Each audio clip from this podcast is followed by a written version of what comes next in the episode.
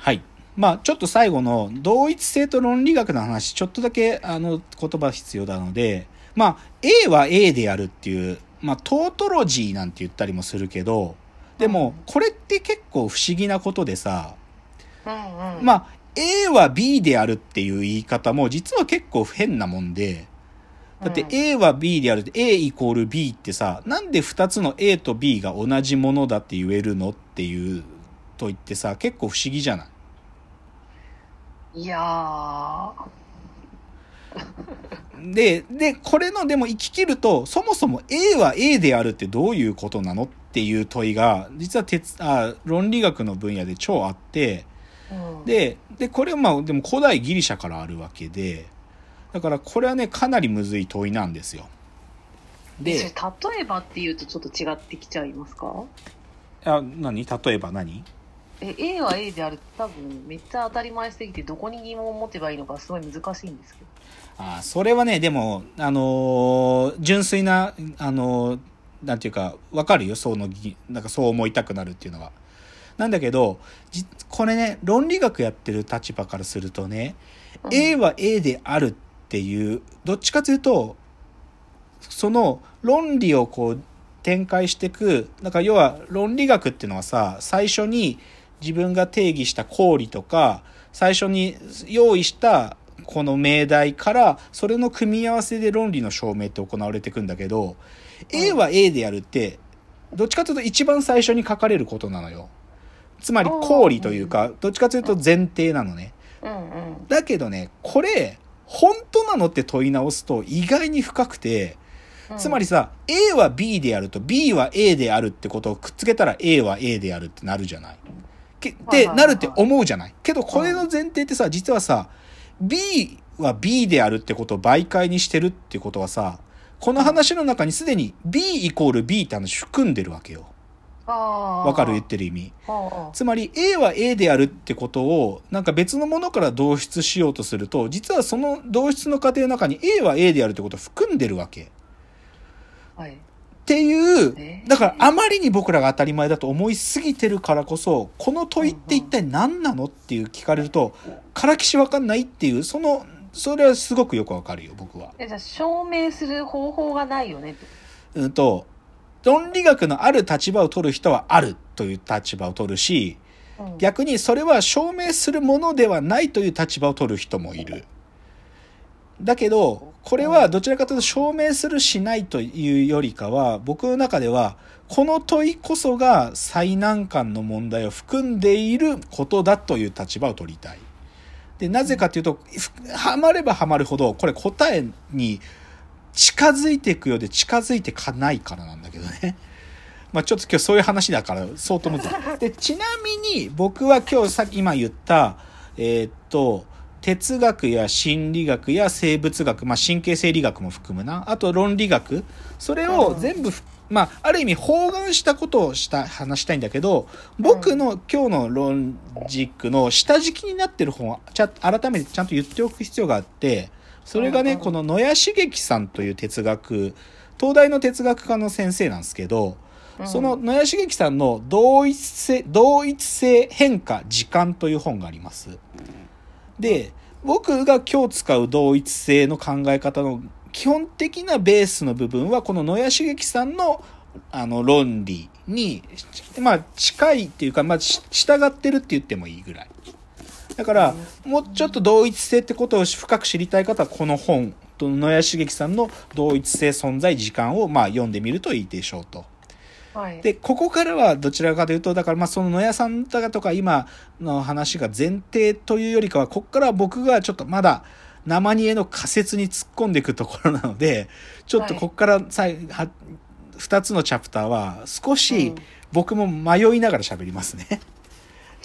もうでもなんか今日の話題なんか不安になりますね。不安になるでしょ。不安になる。うん。うん。で、なんで不安になるかというと、やっぱり僕らが同一性ってことをさ、もううん暗黙にっていうかもうひ、もう全然なんかそれすら考えに及ぶ、なんか至らない、当たり前に考えすぎてるテーマだからなんだよね、きっと。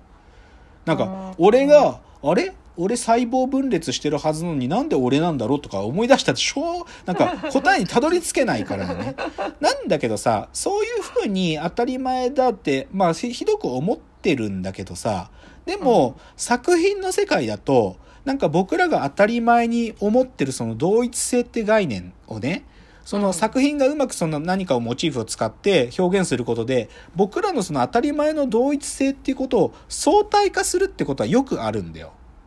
ちょっとそういう話したい。だから僕らが本当にひどく当たり前に思ってることが当たり前じゃないかもって思わせるような、つまり僕らの同一性って概念を揺るがせにしてくる作品っていうのをちょっと紹介します。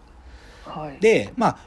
まずね、これよくあるパターンだけど、さっきの生物学の同一性に近い、そして先週お送りした鋼の錬金術師の人体錬成みたいな話に近いんだけどさ、うんうん。つまりさうん、人体錬成っていうのはさ、物質を寄せ集めて遺伝情報までちゃん錬成できたら、その人が蘇らせられるかっていう問いだったわけじゃん。で、まあ蘇らせられなかったわけだよね。うん、で、あのね、似たようなテーマで、死者の帝国って作品があるのね。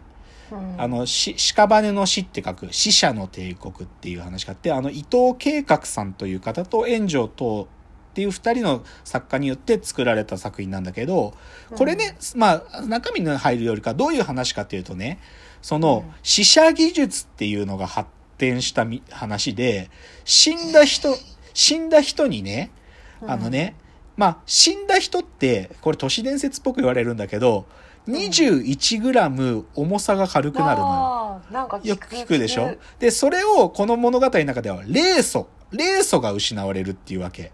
死んだ人。で、その霊素ってものを、ある意味死者の体に、こう、書き、書き改めて書き込んでやると、死者がまた生き返って動き始めるんだよ。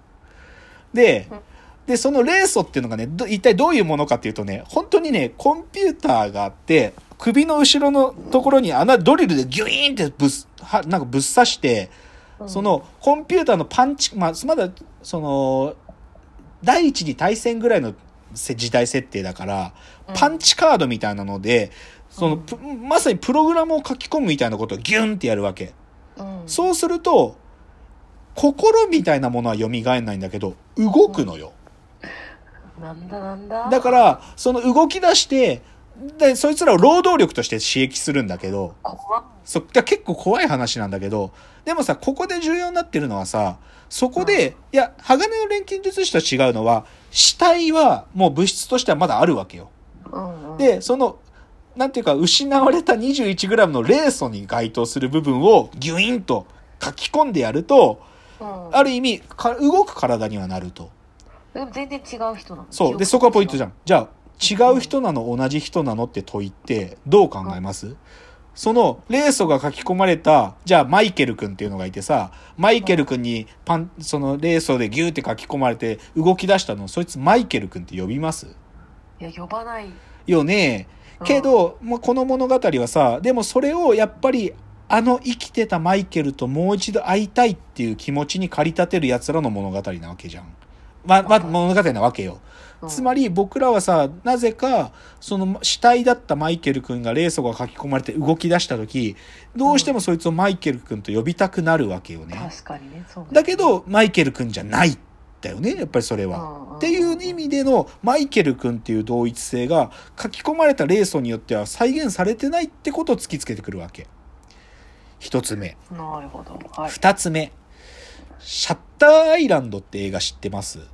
知らないです。これね、2008か9だと思うんだけど、マーティン・スコセッシ監督で、あの、うんディカプリオが出てるんだけど、うん。どういう話かっていうと、あのね、なんか、連邦捜査官のディカプリオが、うん。あの、精神に疾患を抱えた、あの、囚人、だからまあ、凶悪犯たちを集めた、ある島があるんだよ。うんその、で、1950年代の話なんだけど、まあ、てか実在の話じゃないよ。フィクションだよ。あその、いろいろ殺人だとかをしてるんだけど、すごく精神を病んでいる。その人たちを集めた島があって、で、そこに、ある女がそこから逃げたっていうことを捜査しに来る捜査官がディカプリオなのよ。で、捜査をするわけ。で、そこの、その、そのまあ、ある意味病院みたいなとこだから院長とかにいろいろ聞くんだけど、なんか怪しいとかやっていくわけ。で怪しい怪しいっつって。で、あの、東大のところで、その精神病患者たちに、まあ、ロボトミー手術って実際にあったんだけど、脳に穴開けて、脳のある部分、こう切っちゃったりするような手術、うん外科手術があったね。で、そうすると精神病が治るっていう態度を取る人たちがいたのよ。せ昔ね、1950年代。で、それが行な、なんか危険な人体実験が行われてるんじゃないかとかっていうのをディカプリオがさ操作していくんだけど、最後大どんでん返しで、それは全てディカプリオが作り出した妄想で、捜査官だと思ってた自分は自分こそがその犯罪を犯して精神を病んだ囚人だったって話なの。えー、で、なんでそんなことが起こったかっていうと、そこの所院長さんたちは、あまりに妄想にとらわれすぎてるディカプリオを、本当に最後の手段で、お前が言ってる妄想を現実のものとして体験させたら、その矛盾を直接的に感じて、お前が正気に戻るかもっていう可能性にかけてるって話なの。だからディカプリオは周りが演じてくれてる中で自分も連邦捜査官だと信じきってる自分で一生懸命捜査するんだけど、どんどんどんどん変なことが起きてくる。矛盾してるんだよ、とにかく。で、最後、結局もうそれが最大の矛盾、自分こそが囚人だったってことを突きつけられて、でう、んじゃあディカプリオはどうなるかって話なの。まあ、結論言っちゃうと最後ロボトミー手術受けることになる。つまり人間じゃなくなるんだけど。でも何がここでいいポイントかっていうとさ、自分の内側にすら同一性を担保するっていう根拠が、ひょっとすると崩れる可能性があるわけよ。だってディカプリオはなんかなんちゃらダニエルズって思ってるわけ。だけど本当はなんちょかレディスって名前なんだよ。なんだけど俺は連邦捜査官だってずっと言ってんだよ。で、でさ、そのギャップをうまくついてる作品なんだけど、でも、俺が俺であるっていう同一性って、それ、でも、